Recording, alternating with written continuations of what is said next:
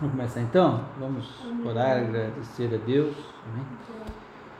Amém, Senhor Deus, louvado seja o nome do Senhor. De toda honra, toda glória, todo louvor e toda adoração. Meu Deus, meu Pai, em nome do teu Filho amado Jesus Cristo, nós te agradecemos por esta noite, ó Pai, pela oportunidade de mais uma vez estudar a tua palavra, Senhor.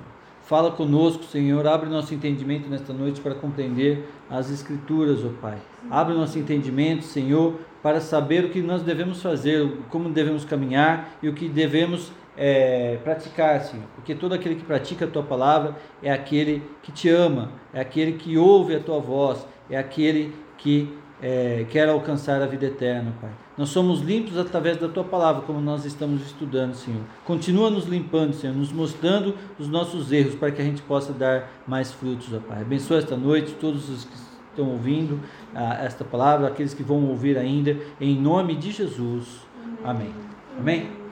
Então vamos recapitular. Eu falei que a gente tinha acabado esse estudo aí, mas ainda sobrou um resto que eu não consegui concluir semana ah, passada. Né? Então nós terminamos assim, que na, nós vimos a videira verdadeira, que Jesus é a videira verdadeira e o Pai é agricultor. Deus ele é o agricultor, né? Ele que é o dono da plantação, ele que fez o jardim, ele que criou todas as coisas, né, o Pai. E Jesus, ele é a videira verdadeira. Ele é a árvore da vida, né? Que foi tirada lá em Gênesis. Então nós vimos que quando Adão e Eva pecou, ele tirou do meio do, do, do jardim a árvore da vida. Ele falou: vamos tirar do, deles a árvore da vida antes que eles comam e vivam pecando eternamente, né? Então o homem ali passou a viver a morte. Ou seja, o pecado traz a morte. Né? E está escrito também na palavra que a morte reinou até Moisés. Porque a, não havendo lei, né, as pessoas morriam. Ali na lei de Moisés havia uma certa salvação, entre aspas, através de, da, da prática da lei, dos rituais ali é, do, do sacerdócio, aquelas ofertas que faziam, né? Em prol dos seus pecados. Isso aí é uma outra história, só estou falando por cima para vocês entenderem. O, o, que acontece? Jesus veio novamente para nos dar vida. Né? Ele nos deu vida, nós estamos estando mortos nos nossos pecados e delitos. Estou falando tudo que a gente já viu, né? Então estou falando por cima para vocês relembrar. Ele nos deu é, vida, nós estando mortos nos nossos pecados e delitos. Então todo aquele que é enxertado na videira verdadeira, que é Jesus, ele passa a ter vida em Cristo. Ou seja, nós estávamos mortos espiritualmente, a partir do momento que a gente é enxertado em Jesus, a gente passa a ter a vida. A gente passa a, participar da vida eterna, assim como Jesus, né? Sendo Deus, Ele é eterno. Então, quando nós estamos em Jesus, nós, nós passamos a ter a vida, já aqui na terra, a vida eterna, e a hora que nós partimos da terra, nós teremos a vida eterna no céu. Só vai viver a vida eterna quem estiver em Cristo. Quem não estiver na videira verdadeira, não vai ter a vida eterna. Ele continua morto no espírito. Porque Adão e Eva, nós falamos sobre isso aí. Quando eles pecaram, é, eles morreram, mas eles morreram na hora que comeu, comeu lá o fruto e morreu? Não eles se afastaram de Deus. Então, para isso, eu preciso contar uma história para vocês, né? Eu não lembro se eu já falei isso aqui, se eu contei para alguém, porque eu prego para tudo quanto é canto. É. Então, eu não lembro se eu falei para outra pessoa, se eu falei aqui, mas se eu não falei, vai, vai, a gente vai falar de novo, né? Porque a gente precisa falar isso aqui.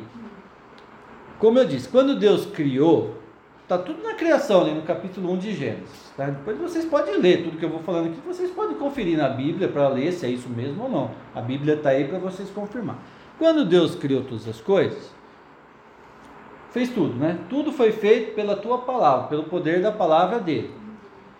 E quando ele criou as águas, ali fez a separação das águas e da terra. Fala, porção é, molhada ficou de um lado e chamou mares, a porção seca ficou do outro lado e chamou terra, né?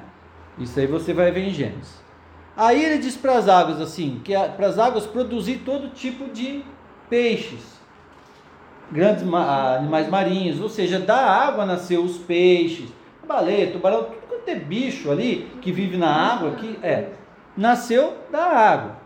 E da terra, ele diz para a terra produzir todo tipo de erva do campo, de frutas, flores, ou seja, da terra surgiu as flores, as frutas, as árvores, a relva. É, o mato veio depois com, Adão e Eva, daí o Adão e Eva plantou o mato, né? Através do pecado. Então, da água nasceu os peixes. Aí, qual é o sentido? O peixe, ele veio da água. Se você tirar o peixe da água, o que acontece com o peixe? O peixe morre. Né? Peixe, você... Então, se falar assim para o peixinho, Ô peixinho, estão te enganando, você está aí na água, é, não querem que você venha para a terra. Sai da água, vem para a terra. Se o peixe ouvisse e saísse, o que ia acontecer com o peixe? Ia morrer. O peixe, ele, foi, ele nasceu da água e ele tem que viver na água. Porque na água ele tira tudo que ele precisa. Ele, ele, o, o, oxigênio, ele acha comida, ele nada, né, a maneira que Então na água o peixe tem vida. A árvore nasceu da terra. Não foi? Se você arrancar a árvore da terra, o que acontece com a árvore? Se você arranca a árvore e deixa ali jogada. Ela vai secar, vai morrer, não vai? Ela vai durar, se a árvore for grande, ela vai durar uns dias ali, depois ela começa a murchar as folhas, tudo vai que ela até seca, não é? Então você falar para a árvore assim, oh, sai, ô oh, árvore, você está presa aí, você não consegue andar, sai daí andando, vai voar, igual os passarinhos, né?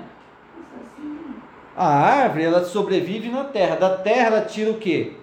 O sustento dela, ali a raiz entra, a raiz pega a água, suga a água, toda a vitamina da terra e ela cresce e ela fica ali, ela vive na terra, não é isso? E o homem? Como o homem foi criado? O homem foi criado de Deus.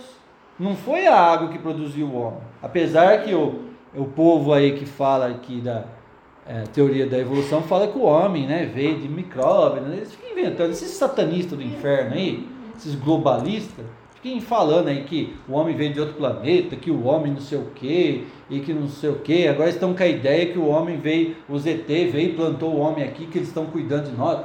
Então não cai nessas conversas. Isso é coisa de filme, coisa do, dos que não tem que fazer.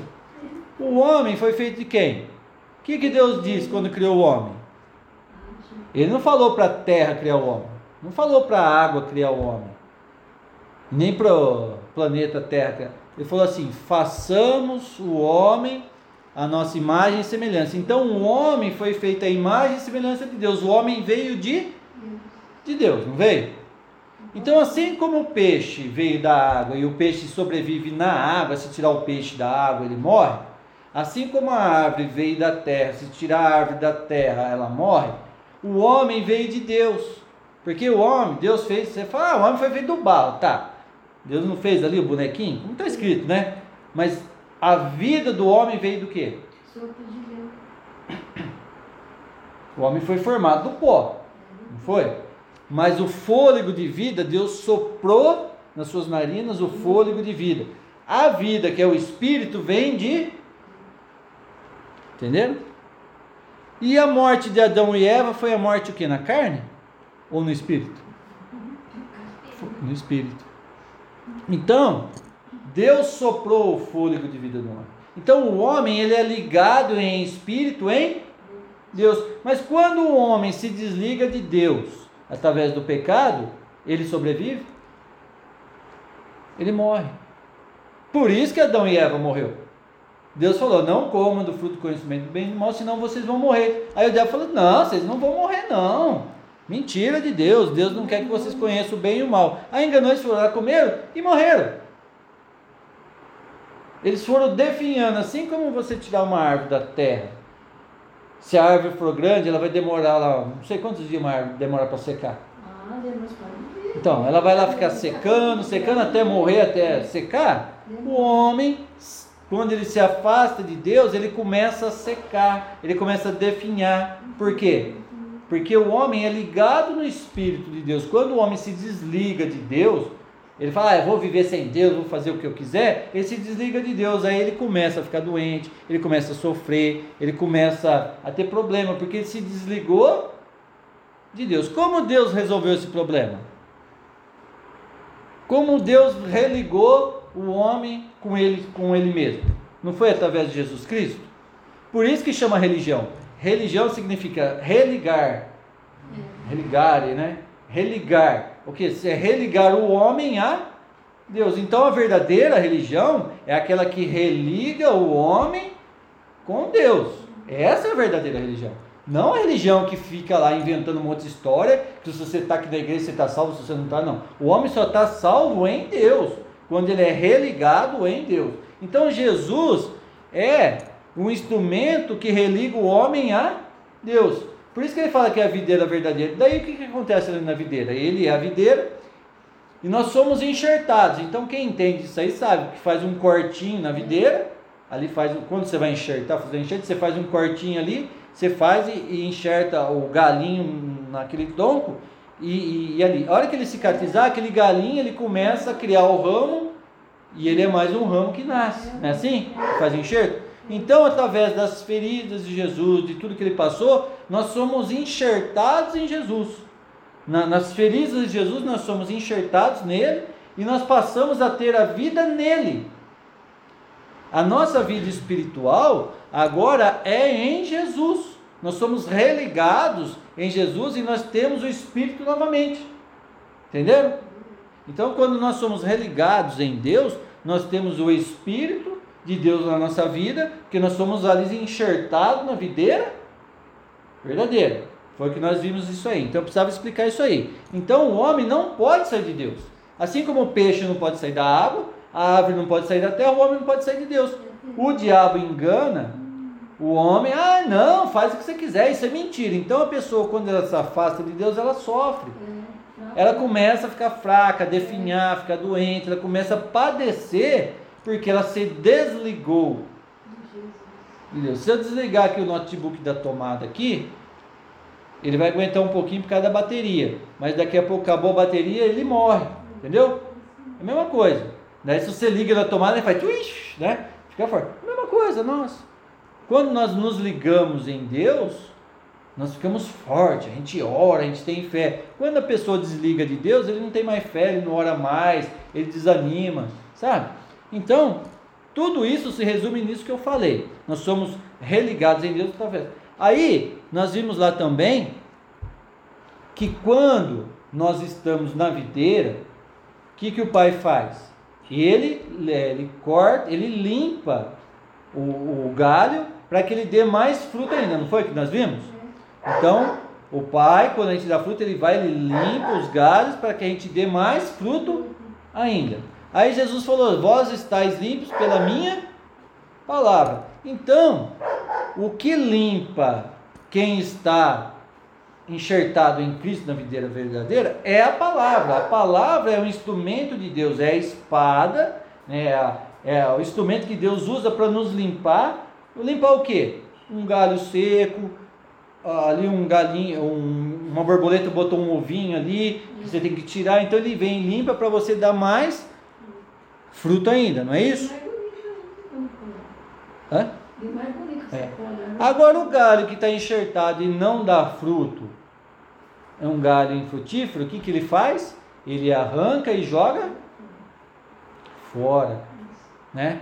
Aí tem até a parábola do joio, do trigo, né? Tá, tá, tá, mas isso aí é Deus quem faz, é o Pai que faz, não é nós. O homem tem costume de julgar o outro, tá? Você serve você não serve. Quem faz é, faz é o Pai, que é o agricultor. Né? Nenhum homem pode se dizer substituto de Deus na terra ou ungido do Senhor, chamado de Deus para tirar o galho, põe o galho, você serve, você. Nenhum homem pode fazer isso. Nós somos servos de Deus. Nós estamos aqui para servir, fazer a vontade de Deus, não para julgar ninguém, nem para condenar ninguém. Então tudo isso aí nós vimos, né? Estamos enxergados. Tá. Nós somos limpos pela palavra. Nós vimos lá em Hebreus, né? Que a palavra nos traz fruto pacífico, que quando nós somos disciplinados por Deus, né, nós somos, nós sendo filhos de Deus, nós somos disciplinados por Deus, porque quem não é repreendido, disciplinado é, pelo pai não é filho, é bastardo. Não foi que nós vimos semana passada? Então o filho, ele sempre vai ser repreendido e disciplinado por Deus porque ele é filho. E a disciplina vem através da palavra. A disciplina de Deus vem através da palavra, que é o que nos limpa. Então, quando a disciplina, como é a disciplina de Deus? É a palavra que nos corrige e nos limpa. Então, quando nós somos disciplinados, exortados pela palavra, nós estamos sendo limpos do erro. Quando eu estou errando, alguém vem e me fala, está escrito que é assim, assim, assim, você está errado, eu estou sendo disciplinado pelo amor de Deus na minha vida. Tem gente que acha ruim. Se você chegar e ler um, oh, irmão, você está fazendo tal coisa, ah, aí, mas está escrito aqui que não pode. Tem gente que acha ruim. Não, que não sei o que, quem é você para que não sei o que. Tem gente que acha ruim e briga com você. Mas se a pessoa vê que isso é o amor de Deus na sua vida, falou, mas peraí, Deus está te usando para me mostrar o meu erro, porque Deus me ama. Oh, muito obrigado, meu irmão, ora por mim. Né? Então, a humildade, mas o que, que as pessoas fazem? Prefere brigar, lutar, quem é você, não sei o que, e não aceitar, porque nisso se manifesta o amor de Deus. Então, falar, ah, Deus não me ama. Quando você é corrigido, Deus está te amando. Quando você é disciplinado, está amando. Quando a palavra cobra alguma coisa de você, manifesta o amor de Deus e confirma que você é filho. Entenderam? Porque o fi... quem não tem correção não é filho. Ô pai, eu posso fumar maconha? Pode, filho. Pai, fuma, fuma crack, cocaína. Ô pai, eu posso matar alguém? Pode, filho. Ô, vai, filho, seja feliz. Ô pai, eu posso virar, é, fazer cirurgia de sexo? Virar mulher? Pode, filho. O importante é você ser feliz. Esse pai ama esse filho? Porque ele, o filho pode tudo. Ele não está nem aí com o filho. Estou nem aí se você morrer. O pai, posso morrer agora? Pode, filho. Seja feliz. Ou seja, o pai que ama o filho, ele vai corrigir o filho. O pai que não ama o filho, ele deixa o filho fazer o que ele quiser. Deus, ele nos ama, por isso que ele nos corrige. Tem gente que nasce e morre sendo corrigido. Porque não aprende. Tem gente que entende logo, fala, opa, peraí, Deus vai ficar me corrigindo, então eu já vou aprender já. Obrigado, Senhor, te obedeço, Senhor, eh, seja feita a tua vontade, Senhor. Então ele não, ele não gosta de ser corrigido, então ele faz tudo certinho, né? E se ele dá uma pisada, ô oh, Senhor, me perdoa, já errei, já, eu já sei que eu errei, né? E tem gente que gosta de levar fumo. E vai, sabe? Tem gente que é assim, vai na igreja, recebe uma palavra de exortação, não gostei do culto, vou embora. Ele vai para outra igreja, que aquela ali não gostou. Aí ele vai na outra, recebe outra palavra, não gostou. Aí ele vai numa igreja que re... só bênção. Deus é contigo, irmão, chave na mão, carro importado, não sei o que. Aqui eu gostei. Que tipo de pessoa é essa? Ele não gosta de repreensão. Ele não gosta de ser corrigido. Então ele só vai ficar no lugar que fala o que ele quiser ouvir. Quando ele achar que o que está falando não é do agrado dele, sai de novo. Eu estava falando, acho que com a Gabriela, não sei se é com a Gabriela, com quem que é que eu conversei com bastante gente essa semana. Deixa eu fazer uma pergunta para vocês. Da seguinte forma: a Bíblia fala para o filho honrar pai e mãe, não fala? Está escrito lá qual o mandamento que é? O, qual, o quinto ou sexto mandamento, né? Honrar, eu acho que é o Quinto mandamento. Quinto ou sexto? A gente confirma aqui. O quarto não é, é o quinto ou sexto mandamento. Honrar pai e mãe para que te prolongue os teus dias na terra. Então está escrito para o filho honrar pai e mãe. Né? Está falando do filho enquanto o filho mora com o pai e com a mãe. Né? Ele tem que honrar o pai, obedecer, é, é, é, não falar mal do pai e da mãe, cuidar. Né? E quando o pai e a mãe ficar velho, mesmo que esteja morando longe, tem que cuidar do pai e da mãe. Né? Pai e a mãe não vai ficar velhinho, vai precisar dos cuidar. Quem vai cuidar? O vizinho? O filho tem que cuidar do pai e da mãe. Isso é honrar o pai e a mãe. Né? Honrar o pai e a mãe. Tá. Agora, um filho. Vamos falar a filha. A filha que não obedece à mãe. Tudo que a mãe fala, ela briga, ela xinga, discorda, briga, é, a mãe manda ela fazer uma coisa, ela faz outra. Tá, ela não honra a mãe, não obedece a mãe. Tá, vou falar da filha, mas serve para o homem também, tá? Tá. É que para a mulher é mais fácil explicar. Tá. Ela não obedece o pai, ela não honra o pai nem a mãe quando ela é jovem. É uma criança rebelde. Só fala, é, fala A, ela faz B, tá? Quando ela casar, ela não respeitava o pai, que amava ela a mãe que amava ela, quando ela casar, ela vai respeitar o marido? Não, Hã? Uma pergunta, responde aí alguém. Essa filha que ela não respeitava, ela não honrava o pai e a mãe, não respeitava, desobedecia o pai e a mãe. Quando ela casar, ela vai obedecer o marido, de acordo com a palavra diz, ser submissa? O que, que ela vai falar? Mas nem meu pai eu ouvi, eu vou ouvir, eu vou ouvir você? Mas nem meu pai nunca mandou em mim, ninguém manda em mim. Você? Então se ela já desonra o pai e a mãe, ela vai honrar o marido? Se ela não honra o pai e a mãe, ela vai honrar o marido? É uma pergunta. Agora, se ela não honra o pai e a mãe, ela não honra o marido, ela vai honrar a Deus? Eu cheguei até Deus, né? Porque se o pai e a mãe que ela está vendo, que cuida dela, que conversa com ela, que abençoa ela, ela não obedece e só xinga o pai, não está nem aí. Tem uns aí que até mata o pai e a mãe, né? Aquela loirinha lá da ratacoxa lá, não é? Reticoche. É isso aí, que a Gabriela falou. Quando eu não sei o nome, eu falo um nome aleatório só para dar risada, né? É Hitchcock, né? Aí matou, tem mais aí que mata o pai e a mãe. Mata o pai e a mãe por causa de dinheiro, não tá nem aí. Tá. Vai respeitar o marido? Se não respeita o marido que está do lado, está lutando com ela, que é a carne, os dois se tornam uma só carne. Ela não está nem aí com o marido. Aí ela vai na igreja e vai falar: sou serva do Deus Altíssimo. Ela é serva de qual Deus Altíssimo para ela? Porque ela não obedece já dois princípios bíblicos. Ela já está desobediente de dois princípios bíblicos, que é honrar pai e mãe e ser submissa ao marido. Porque o marido é o cabeça do lar. Então ela não aceita dois princípios bíblicos e depois vai quer ser serva do Deus Altíssimo na igreja. Essa mulher, ela é serva do Deus Altíssimo? Ou ela está servindo Satanás? Então, o que eu vejo muito aí? As mulheres, eu não concordo com a submissão. Né? Aí, tá nem aí com o pai e com a mãe, abandona tudo, só quer saber da vida dela e depois fala que é filha de Deus, que está enxertada na videira verdadeira. Aí fica uma pergunta no ar: tá ou não tá? Vocês estão vendo como a Bíblia ela é clara no que ela ensina, mas as pessoas ao mesmo tempo se faz de besta, fingindo que não sabe, por quê? Não está nem aí. Então, se você não, não respeita quem está do seu lado, que é seu líder, vai respeitar Deus quando Deus falar? Não vai. Agora tá, vamos pôr mais uma pessoa nessa jogada. Ela não respeita pai e mãe. Ela não respeita o marido. Vai respeitar o pastor da igreja? Quando o pastor vir corrigir, o pastor da igreja chega, ô oh, irmã, você está errado. Olha, não respeito meu pai e minha mãe. Meu marido é um banana, eu mando nele, quem é você para falar de mim?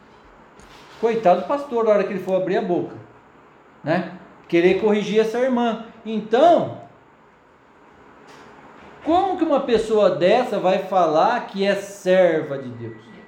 Qual que é o princípio? Primeiro, obedecer o pai e a mãe, respeitar o pai e a mãe honrar o pai e a mãe. Se é casada, honrar o marido, respeitar o marido. Não desonrar o marido com a boca por aí. Sabe, ficar falando mal do marido.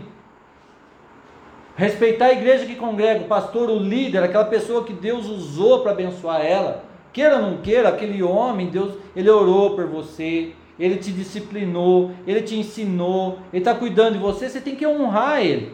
Tem gente que fala mal. Não honra. E aí depois vai falar que é serva de Deus. Não dá. Né? Então, Deus receita, é, respeita os princípios. Por que, que eu estou falando isso? Está tudo incluído no que eu estou ensinando. Tá? Os homens, a mesma coisa. Só que daí o homem cai um pouco aí na questão da, da mulher, mas daí ele entra no amar a esposa, né? Pô, a mesma coisa, não respeita o pai e a mãe, já caiu um princípio, né? Tá nem aí, só pensa nele. O pai pode estar tá morrendo de fome, ele está andando de carrão importado, vivendo luxo, o pai e a mãe morando num barraco, tudo quebrado, e ele no luxo, o pai e a mãe que morra. E ainda quer que o pai e a mãe morram para pegar a herança. Ah, meu pai e mãe, mãe não vai morrer logo não, que eu quero a herança. Tem uma, uma casinha lá que se eu vender dá para me comprar um carro que eu quero. Né? Às vezes o pai e a mãe tem uma casinha que vale uns 300 mil, ele ainda quer, quer que o irmão morre também, para ele ficar com tudo, porque ele quer que dá, dá para mim comprar um carro que eu quero. Né? Tem uns que eu conheço aí que é assim. Que ele faz de tudo para aumentar o lucro dele, mas não está nem aí. Aí a pessoa não respeita o pai e a mãe, não o pai e a mãe. Aí ele casa. Ele vai respeitar a mulher dele? Porque ele é egoísta, ele só pensa nele. Ele vai pisar na mulher, vai maltratar a mulher, porque a Bíblia fala para o marido, a mulher é submissa ao homem, mas o marido é para amar a esposa, assim como Cristo amou a igreja. E é para ele morrer. E Cristo morreu pela igreja, o marido é para morrer pela esposa, porque os dois são uma só carne. Porque se eu matar a esposa, estou maltratando a mim mesmo. E a mulher, quando ela maltrata o marido, ela está maltratando ela mesma. É a mesma coisa que eu pegasse e ficasse me batendo, porque os dois são uma só carne. Se eu bato na, na Eliette, eu estou batendo em mim mesmo. A maldição vem sobre a minha vida. E se ela faz alguma coisa para mim, a maldição vai sobre a vida dela. Vocês estão entendendo como é que funciona? Como é sério? E aí, se o marido não respeita o pai e a mãe, não respeita a esposa em casa, ele vai respeitar o pastor da igreja? E se ele não respeita o pastor da igreja, ele vai ouvir a voz de Deus quando Deus corrigir? Vocês estão entendendo a linha? Tudo vem dali, é uma coisa puxando a outra. Como a pessoa, oh, eu sou servo de Deus, eu sou ungido do Senhor. Bate na esposa, maltrata a esposa. Não está nem aí com o pai e com a mãe. Fala mal da igreja. Quando eles vão na escola, então, ele tem que ver curso de educação na escola, é, né? É, então. Mas igreja que eu falo é igreja de Cristo, tá? Porque tem umas igrejas aí que a gente tem que se levantar contra mesmo. Essas, essas seitas heréticas que tem por aí, você não tem nem ter acordo com isso aí.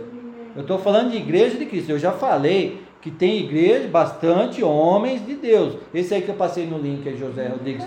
Se você estudar a vida dele, esse aí é o que foi lá no Nepal que eu falei da, das meninas dos olhos de Deus lá, que eles compravam as meninas lá que eram prostitutas lá, prostitutas sim, que os pais vendiam, levavam elas e eles iam lá com, com arrumava dinheiro, eles compravam, ia lá comprava as meninas para libertar elas, para tirar elas daquela vida. Então ele, ele foi missionário na Coreia do Norte, lá no Nepal, na África. Esse homem ele dedicou a vida dele a Deus.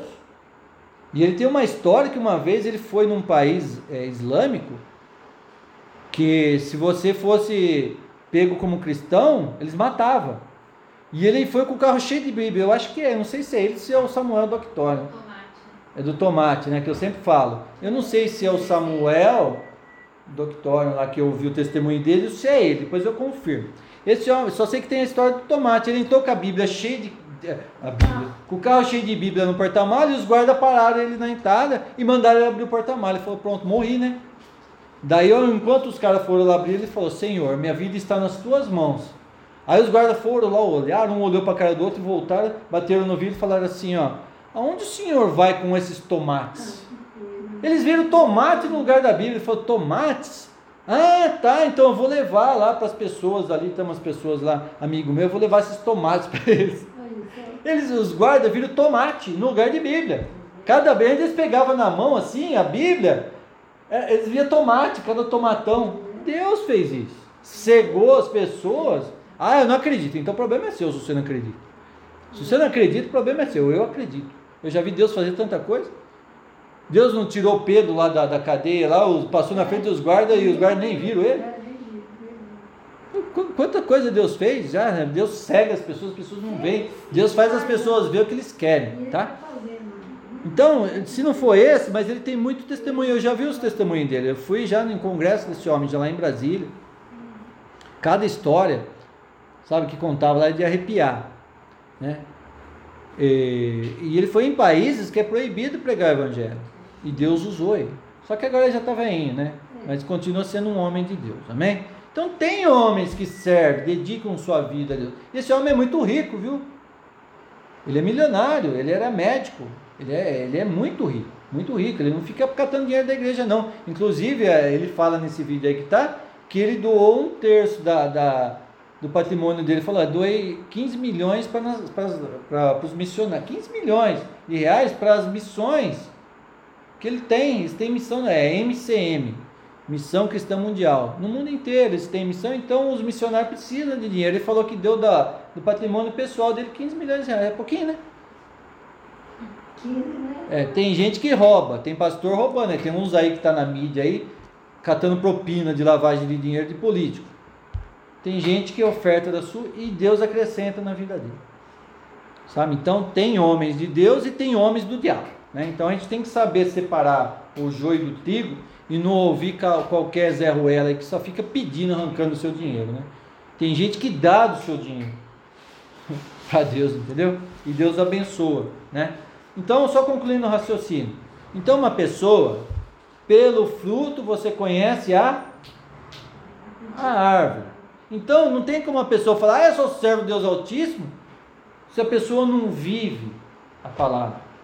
Então, quando nós estamos enxertados em Cristo, nós somos nova criatura. Minha vida velha passou, agora eu sou novo. Estou em, agora eu tenho vida em, em Cristo. Aí eu vou passar a ser limpo, eu vou ser limpando, lapidado. Eu sou uma joia bruta que vai ser lapidado para entrar no jardim pessoal de Deus. Já preguei sobre o jardim lá, né? Nós somos um tesouro particular no jardim de Deus. Ou seja, um tesouro é guardado num lugar especial. Nós somos a joia de grande valor para Deus. Nós vamos ser guardados num lugar especial no jardim de Deus. Igual Adão e Eva era. O Adão e Eva moravam no meio do jardim, né? Perto da árvore da vida, perto, ali no meio, onde tudo acontecia. Eles moravam ali. E eles eram especial, porque Adão e Eva era, era a obra-prima da criação de Deus. É, vocês entenderam? Eles eram. E nós vamos voltar a ser isso através de Jesus. Tudo vai ser restaurado. Amém? Até entendeu? Aí já conclui lá do mato, do, do bem e do mal. Tá? A gente conclui tudo isso aí. Agora só falta para encerrar uma coisinha sobre os frutos. Então, aquele que é enxertado em Jesus, ele produz fruto. Mas que fruto que a gente produz? Então a gente vai aí em Gálatas, Gálatas 5, a Bíblia responde, né? Gálatas 5, versículo 16.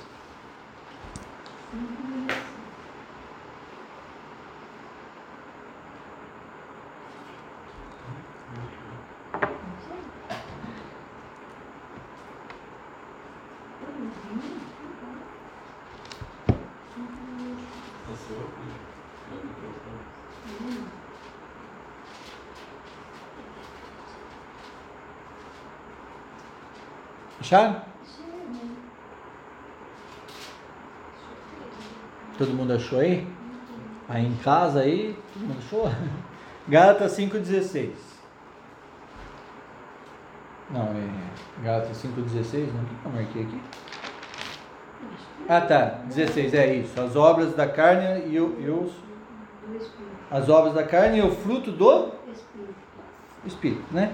Então tá. Digo, porém, Andai no espírito e jamais satisfarei das concupiscências da carne. Porque a carne milita contra o espírito e o espírito contra a carne, porque são opostos entre si, para que não façais o que porventura seja do vosso querer. Então aqui é uma luta entre a carne e o espírito, né? entre a morte e a vida. A carne ela é, ela, é, ela é feita do pó da terra. O espírito vem de Deus. Foi que é a explicação lá da, da, da, criação. Deus fez o homem do pó, né, que é a carne, a carcaça do homem, é a carne. Mas a vida vem no espírito. Então, quando nós somos ligados em Deus, nós temos vida no espírito, que é que nos dá vida, né? Mas aqui diz que a carne é contra o espírito. A nossa carne, ela é contra, ela milita, ela luta contra o espírito. Porque a carne, ela quer o quê? Bagunça. É carnaval, é gandaia, é bebida, é droga, é enganar os outros, é mentir, roubar, enganar, né? A carne quer isso, porque a carne está morta no pecado. É por isso que quando nós morremos, o nosso corpo é enterrado, a nossa carne, ó, some. Mas nós vamos ser ressuscitados, Deus vai nos dar um novo corpo, um corpo sem carne um corpo incorruptível, que não se corrompe, né? Então aqui diz que a nossa carne é o bem e o mal. A carne é o mal, entendeu? A carne é o mal e o espírito é o bem. Então, eu estou numa luta aqui entre o bem e o mal, o conhecimento do bem e do mal. A carne representa o mal e o espírito representa o bem. Esse pensamento é segundo o que nós estamos estudando. Alguém pode questionar comigo, ah, não é assim, segundo o que nós estamos estudando, né, sobre o bem e o mal, a carne simboliza o mal que há em nós, que nós nascemos no pecado, como nós já vimos, né? Foi concebido no pecado, ou seja, né? E mais agora eu tenho vida no espírito. Sou vivificado, né? O primeiro homem Adão é alma vivente. O segundo Adão que é Jesus, é espírito vivificante, que dá vida, né? Então tá. Versículo 18. Mas se sois guiados pelo espírito, não estáis sobre a lei, porque a lei é uma obra da carne. A lei veio para corrigir a carne, o pecado. A lei ela só veio para mostrar o que é certo e o que é errado. A lei veio até Moisés, né? Aqui fala assim: se sois guiados pelo Espírito, não estáis sob a lei. Então, se eu sou guiado por Deus, eu não preciso mais de lei, porque Deus me fala, revela todas as coisas. Deus vai falar: não mata. Deus vai falar: não rouba, não mente, não adultera, não engana. Porque eu sou guiado por Deus. Então, quem é guiado pelo Espírito de Deus, ele não está mais sob o domínio da lei. Entendeu? Ora, as obras da carne são conhecidas. Então, aqui, qual que são as obras da carne? Que diz aqui. Ora, as obras da carne são conhecidas e são prostituição. É uma obra da carne, é a obra do pecado. O que é prostituição? Tudo quem vende o corpo por dinheiro, prostituição. Mulher que casa com um homem por dinheiro é prostituta. Quando a mãe fala assim, ai filha, casa com ele, ele é bem de vida. Mas eu não gosto dele, mãe, mas não perde essa chance, filha. A mãe está falando assim, minha filha, seja uma prostituta. Se vende por dinheiro, entrega seu corpo para aquele homem, mesmo você não gostando dele, porque você vai ter uma vida boa. É prostituição, para mim é. Ah, não, mas com o tempo o amor vem, só se for o amor ao dinheiro. Por quê? Daí você pega uma moça aí de 20 anos casando com um homem de 80. Aí é amor. É amor ao quê? Amor ao dinheiro. Entendeu? Ah, mas uma mulher não pode casar com um homem rico? Pode. Desde que seja por amor ao homem, não ao dinheiro dele. Se for assim, ninguém, nenhuma mulher vai poder casar com um homem rico. Então, se não, ah, então eu estou pecando. Não. Eu estou falando que é é quando há um interesse. Eu não posso perder essa chance. Eu, quero dinheiro, dinheiro, quero vida boa, né? Então, as, as mulheres de hoje, elas não tá nem aí se o homem é bonito, se é feito, ele tá, elas vão pesquisar o que ele tem. Se ele tem dinheiro, se ele trabalha, se opa, esse é um partidão, né? Aí, mãe, o fulano de tal, nossa, oh, isso aí é rio. Olha, filha, não perde, hein? Olha o conselho que a mãe dá. Não, per... não seja tonta igual a mãe, não, que casou com esse pobretão do seu pai. Cuidado. Olha, olha como que eu sofro aqui. Fui, fui burra, casei com esse pobretão do seu pai, e aí o, o seu pai, o pai dela é um homem honrado, trabalhador, honesto, digno, e a mãe desonra o pai, falando, não seja tonta igual eu que casei com esse pobretão. Sabe, eu já vi dentro da igreja a mãe dando conselho para a filha casar com, com o riquinho da igreja. Daí fica aquele monte de menininha dando em cima do cara porque é rico. Dentro da igreja. Você já viram isso? Você sabe, né? O que eu estou falando. Ah, aquela uma, né? Que tem aquele homem muito rico, que tem dois filhos. Não vou falar o nome aqui, né? Depois eu falo. Então, a mãe, daí a mãe falou assim: ai que pena, eu tenho mais uma filha e o fulano não tinha mais filho, solteiro para casar a filha. Ai que pena, né? Eu tenho mais uma filha, tadinha dela, não tem mais nenhum filho. O homem não tem mais nenhum filho para mim casar filha com ele. Tudo por causa do dinheiro. Passou dois anos, separou, catou o que queria e foi embora. Porque casou por interesse. Né? A própria mãe incentivando a filha a casar com o rico. Repito, você pode casar com uma pessoa rica, tanto homem como uma mulher, desde que não seja por interesse, porque Deus sabe, aí entra na prostituição, tá? E tem vários tipos de prostituição, né? Tem a prostituição espiritual, quando a pessoa adora Jesus e adora uma imagem, e está se prostituindo com, com ídolo. Ou seja, eu sou noiva de Cristo. Aí eu vou no terreiro de Macumba, vou lá no Pai de Santo, eu estou traindo Jesus. É prostituição, adultério espiritual. Então aí você usa a sua imaginação para ver o que é prostituição, tá? Impureza. O que é uma pessoa impura?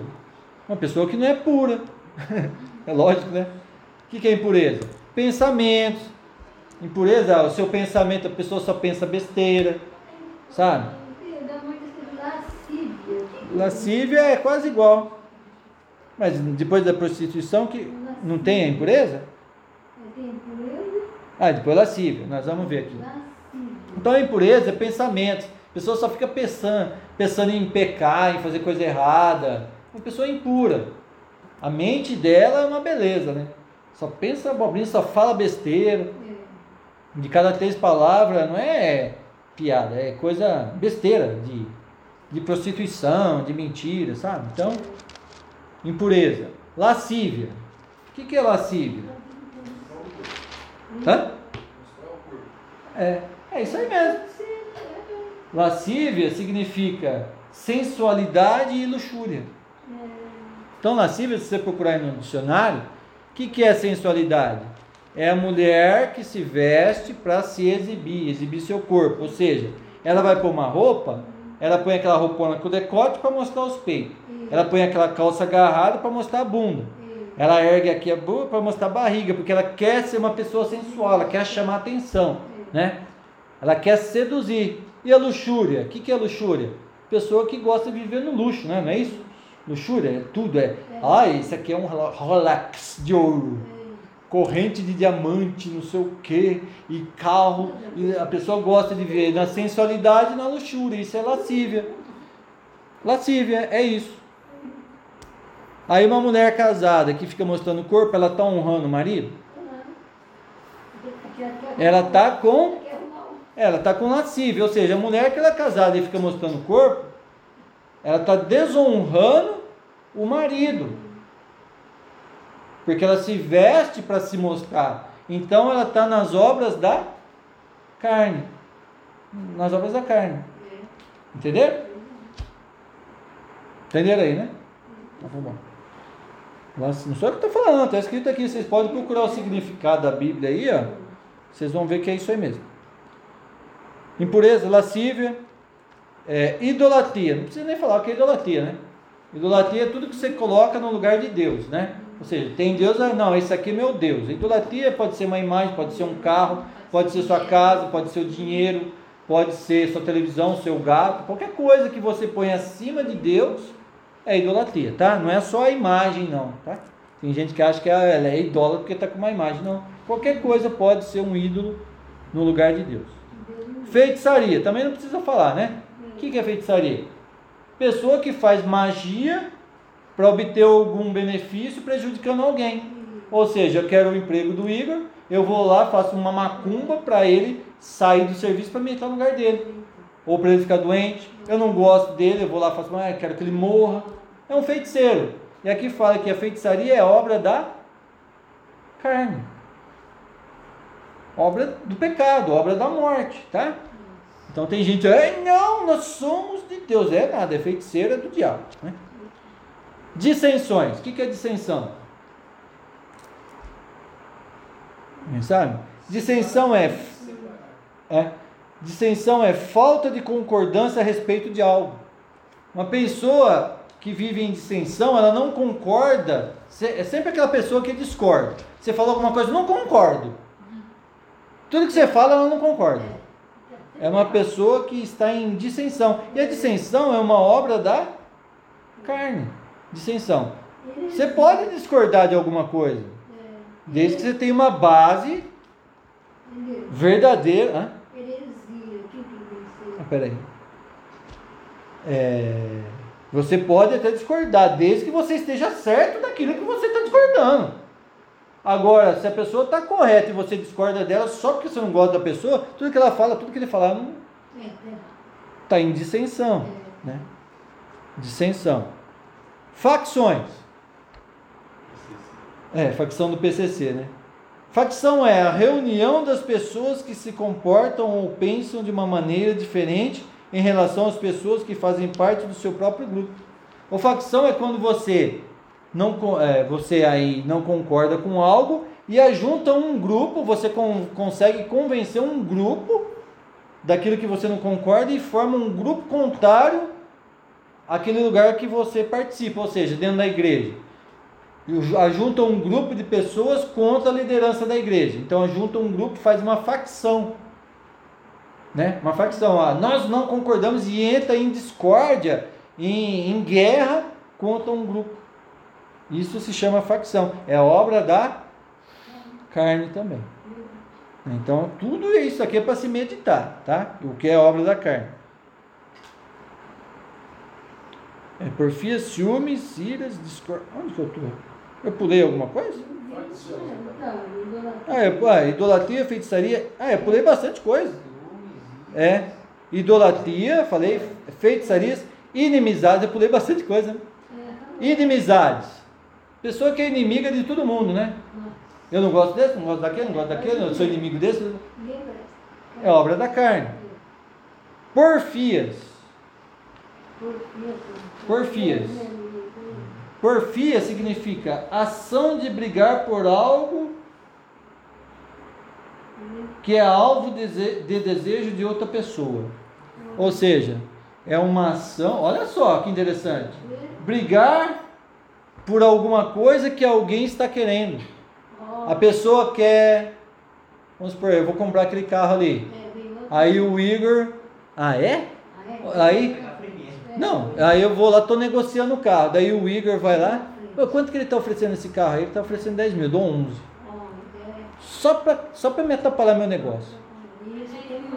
Aí, daí o cara falou, ó, eu não vou mais vender porque alguém ofereceu mais, né? Mas que não, não. Ah, 11 mil. Daí ele vai lá, Aí eu falo, não, eu pago os 11, daí você vai lá, eu dou 12. Fica brigando, competindo.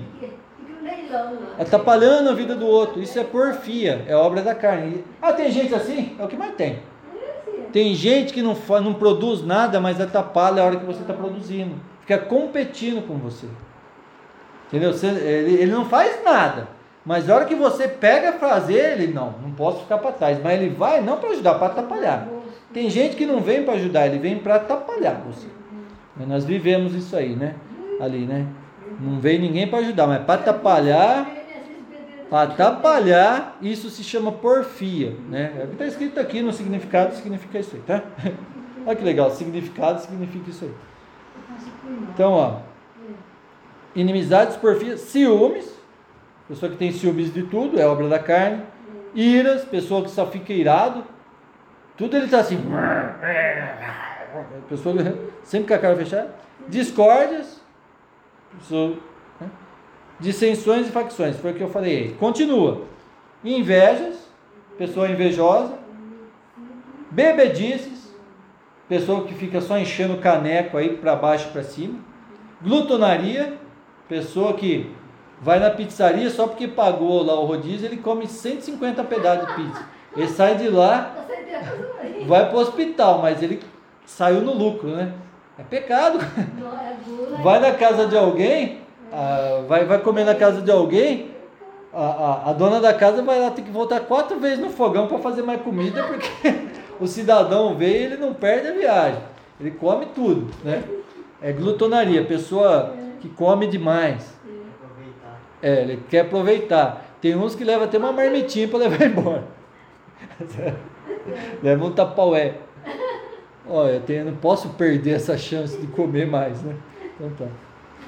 Come o que te satisfaz. Você está comendo, você viu que já chegou no seu limite?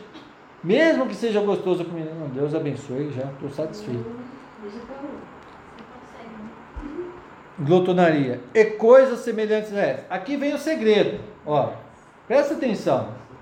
E coisas semelhantes a essas, ou seja, não a glutonaria, mas semelhantes a tudo isso que nós falamos, coisas semelhantes a tudo isso que nós falamos, a respeito das quais eu vos declaro, como já outrora vos preveni, que não herdarão o reino de Deus os que tais coisas que está falando desse tipo de pessoas? Eles não vão herdar o reino de Deus. Sou eu que estou dizendo?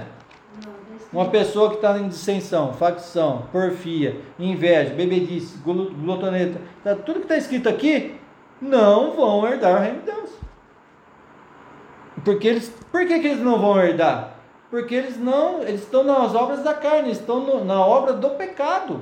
Eles estão mor, mortos nos pecados ainda. A pessoa pratica o pecado. Uma pessoa que pratica o pecado, ele não vai herdar o reino. Ah, eu quero ir para o céu. Não vai. É, mas eu vou na igreja. Mas você vai na igreja, você fala mal de todo mundo, você briga com todo mundo, você quer, você tem inveja de todo mundo, você, você faz tudo isso aqui que está aqui. Você só vai na igreja. Quem disse que, que a pessoa que vai na igreja vai para o céu? Quem foi a anta que disse isso?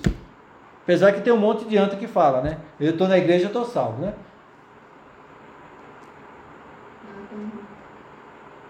Adianta a pessoa estar tá na igreja e enche a cara de cachaça? Está escrito aqui, bebedices. Vai lá, vai, vai, ele come tanto que ele leva até comida na igreja, porque não aguenta. Mente, engana, tem inveja, fica com competição com os outros. Adianta? Que, que a Bíblia fala sobre isso? É o galho seco que foi enxertado na videira, mas ele seca, ele não, ele não suga a raiz, a seiva de Jesus, ele não tem vida, ele só está ali atrapalhando. É o mato, né? É o mato, não é a flor. Agora, qual é o fruto do Espírito?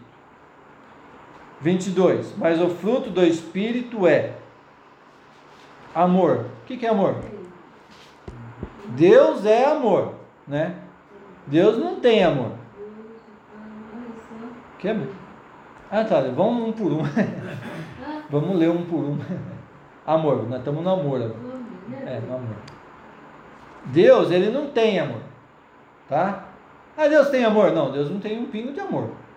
Ele é amor. É diferente. A gente tem amor. Mas Deus é amor. Esse amor que a gente conhece não tem nada a ver com o amor de Deus. Às vezes é, ah, eu gosto muito desse gato, mas se ele me arranhar, eu dou um bico nele. O amor do homem está escrito lá em Coríntios, né? O amor ah, é egoísta. Às vezes, ah, eu amo tal coisa. Mas depois está lá socando aquela coisa que você ama, né? Porque na raiva. Isso não é amor. Isso é possessão. Ah, eu matei ela porque eu amo ela. Matei por amor. Não, isso é possessão. Você já viu, né? A pessoa vai lá, mata a mulher, o cara mata a mulher, mata o filho e se mata. Daí escreve lá, matei porque eu amo muito eles e não queria que eles sofressem. Ah, o cara que matou então, esse dia falou Ah, ela ia sofrer muito, por isso eu matei ela. Eu amo ela. Aí eu fui tentar me matar, mas não consegui. Eu me matei. Eu tentei me matar errado pulou do telhado, porque não pulou de cabeça, daí ele se matava direito. Aí pulou, ah, vou, vou me, igual o Didi fazia, vou me suicidar. Ah, ah, abria a boca. Ah. Tem gente que vai se matar, toma um remédio para dormir e fala que eu tentei me matar, daí fica meio grog, toma um remédio para dormir. Toma água de bateria para ver se morre ou não. Não é para tomar água de bateria não, tá? Estou falando aqui. É, água de bateria. Não, é para fazer dama, para fazer suspense, para fazer média, né? Você está entendendo? Não estou falando para ninguém tomar água de bateria não, que morre, tá? A água de bateria mata. É ácido? Né? Mas vira ácido. Uh, vira um ácido. A água de bateria, ela cai lá, ela vira um ácido que se pingar, nossa, é terrível. Corrosivo. Corrosivo, é. Mas o fruto do Espírito é amor. Então, tem amor. Amor ao próximo, amar a Deus, amar o próximo como a ti mesmo. Você vai trabalhar, trabalhar com amor, fazer com carinho seu serviço, faz bem feito. Tem amor em tudo. Sabe? Quando você faz as coisas com amor, tudo funciona. Vai plantar uma flor com raiva. Planta a flor com raiva xingando ela, essa praga dessa flor, não sei o que, no outro dia ela está seca. É igual a minha mãe fala, minha mãe planta, ela conversa com a flor, ai, você vai ficar linda, não sei o quê. A flor no outro dia tá lá. É. Aquele céu da minha amiga, é. planta com amor. Se você, tudo que você fazer com raiva, não vai dar certo. Faz com amor para você ver, né? Então tá. Amor. Fruto do Espírito é amor, alegria, Gozo. alegria, né? A pessoa está sempre alegre. Pessoa que tem amor, ela está alegre, está sempre feliz. É fruto do Espírito. Paz. Olha a diferença do- dos frutos da carne, das obras da carne e dos frutos do Espírito. Amor, alegria, paz, longanimidade. Olha o que, que significa longanimidade aqui. Longanimidade significa virtude de suportar com firmeza contrariedades em benefício de outrem. Generosi- genor- generosidade. Né? Ou seja, a, a longanimidade é uma virtude de você suportar as pessoas que te contariam quando você está fazendo bem para alguém. Você está lá fazendo bem para alguém, tem alguém contra você. E você suporta isso. Quem é esse alguém que vai ser contra ele? O diabo. O diabo, ele não quer que eu ajude ninguém. Ele não quer que eu ame ninguém. Ele não quer que eu pregue para ninguém. Então ele vai me contrariar naquilo que eu estou fazendo para que eu desista. Mas aí eu tenho que ter longanimidade, ou seja, eu tenho que suportar aquela pressão que é contra mim quando eu estou fazendo bem para alguém, com paciência. Eu tenho que suportar aquilo sabendo que eu- o que tem que operar em mim é obra do Espírito. Esse é o fruto do Espírito. Então, quando você for fazer o bem para alguém, sempre vai ter uma pressão contrária. Então, é suportar com firmeza contrariedades em benefício de eu tenho. Ou seja, eu tenho para dar, eu sou generoso, eu dou, eu tenho para dividir. Né? Isso é longanimidade. Benignidade. Ser misericordioso e bondoso com o próximo. Então, uma pessoa benigna é uma pessoa misericordiosa e bondosa com o próximo. Fruto do Espírito. Bondade, fidelidade, significa a mesma coisa aí, né? Mansidão, pessoa mansa. Você está lá maltratando ela, ela está lá. "Ah, E aí, beleza? Pessoa mansa. Pessoa mansa, ela não vai, ela não quer guerra, ela quer paz. Pessoa mansa, ela está sempre ali, apaziguando. Fica perto de uma pessoa mansa para você, você, você sente paz ali, você se sente bem perto dela. Aquela pessoa calma, né? Fruto do Espírito. Domínio próprio. Hum, domínio próprio é a pior coisa que tem, né? Para o cristão. O que, que é domínio próprio? Você dominar a si mesmo. Sabe esse cavalo que está dentro de você? Fazer as coisas por impulso. É. Sabe esse cavalo, esse leão que está dentro de você aí? Você tem que ter domínio próprio, ou seja, aprender a se controlar nas situações, principalmente nas situações adversas. Vamos supor que alguém chega, você já está meio ali, alguém chega e te cutuca ali, você já vira um soco, uma cotovelada e já sai dando paulado. Domínio próprio é você saber se controlar. Tá? É difícil isso aí. Contra essas coisas não há, aqui diz de novo, contra essas coisas não há o quê?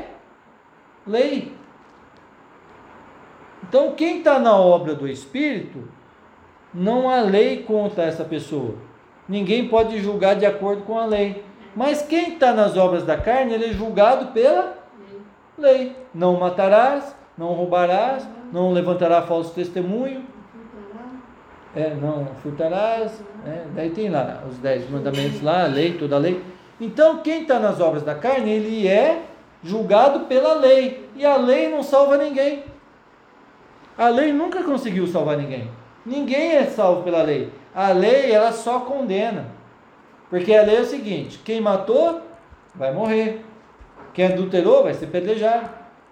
Então a lei, ela condenava a pessoa para sentença de morte e ia para o inferno. Porque a mulher que era pega em adultério, qual que era a lei? Apedrejada, mas tinha misericórdia para ela? Ela morria apedrejada e não tinha salvação. A alma dela vai se perder no inferno. Por quê? A lei não salvou, a lei só puniu. Então quem está na obra da carne, ele está sujeito à lei. Mas quem está no fruto do Espírito não tem lei contra a minha vida, ou seja, eu vou reinar, a vida eterna. É isso que está dizendo aqui, tá? É, tá. Contra essas coisas não há lei. E os que são de Cristo Jesus crucificaram a carne com as suas paixões e concupiscências. Concupiscências é desejo carnal desordenado, tá? Tudo que fala concupiscência é um desejo que a pessoa não consegue controlar.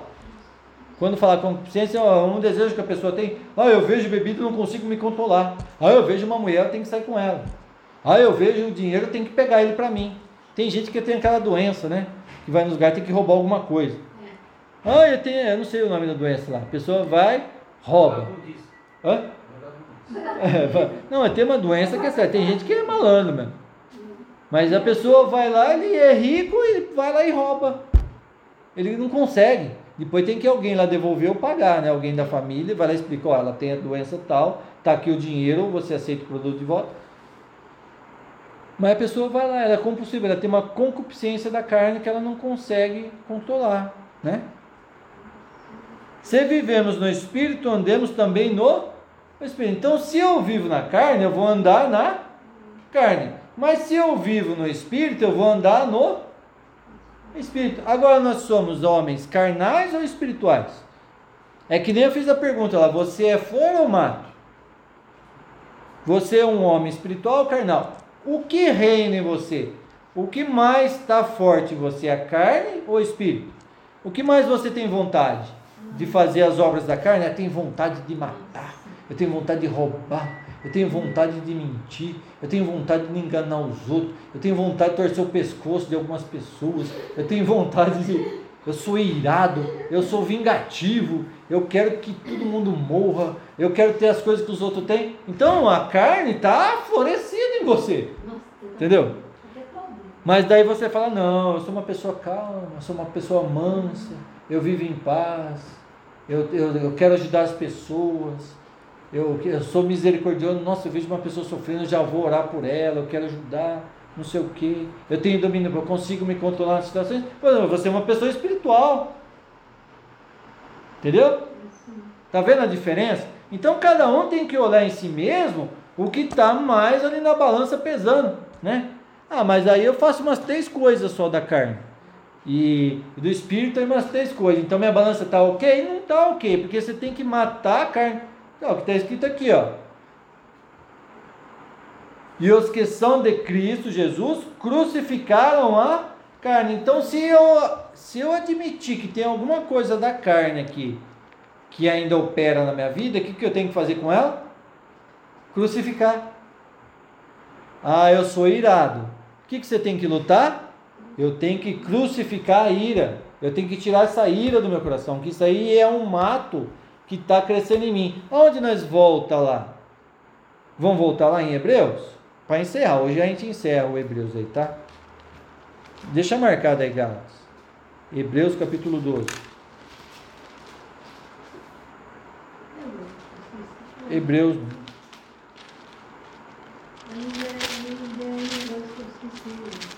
Hebreus capítulo 12. Mais para frente é do que da onde a gente está. É. Aqui diz assim, ó. Segui a paz com todos. Hebreus 12, 14. É. Segui a paz com todos e a santificação, sem a qual ninguém verá o Senhor. Atentando diligentemente, porque ninguém seja faltoso, separando-se da graça de Deus nem haja alguma raiz de amargura que, brotando, vos perturbe e por meio dela muitos sejam contaminados. Raiz. É uma raiz, ou seja, a ira. Aí entra a ira em você. Você começa a ficar irado, nervoso com tudo. Está brotando em você uma raiz do pecado que já estava morto em você. Você, quando aceitou Jesus, você foi limpo. Mas aí começa a brotar uma ira dentro de você. O que, que é para você fazer? cortar essa raiz.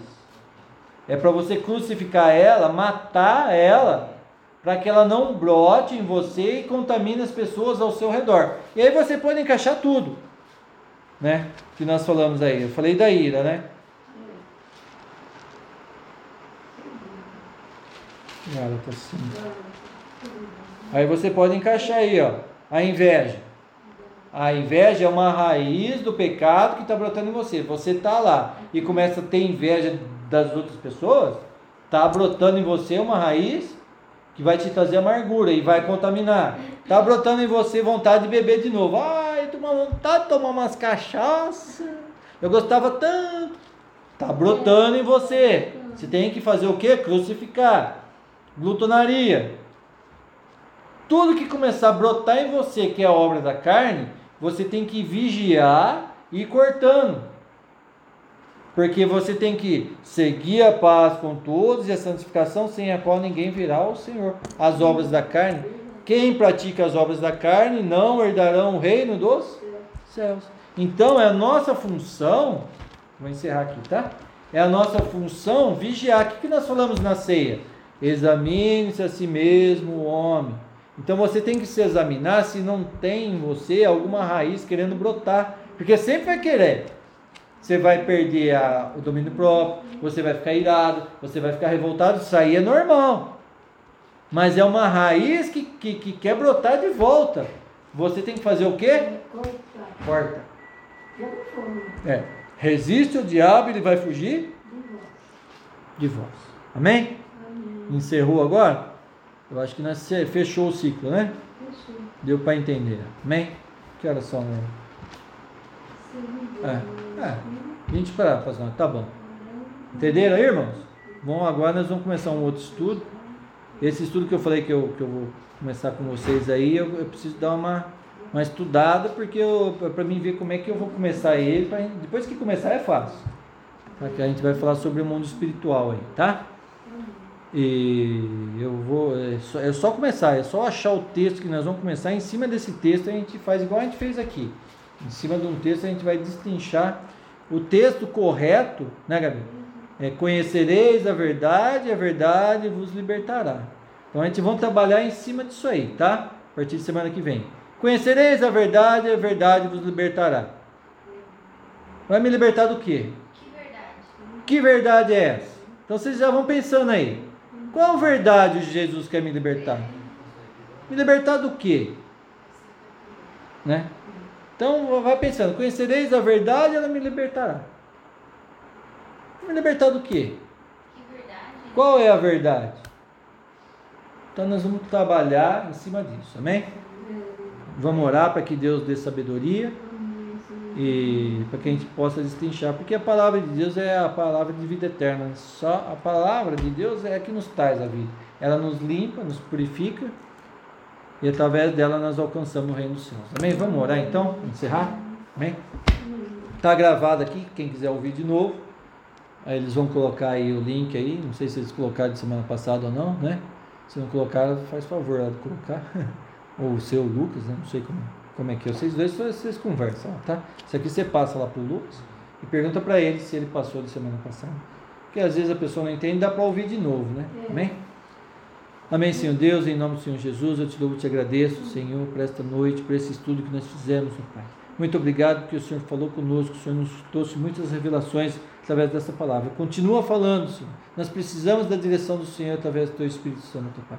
Abençoa a Tua igreja, abençoa o Teu povo que te chama pelo Teu nome, Senhor.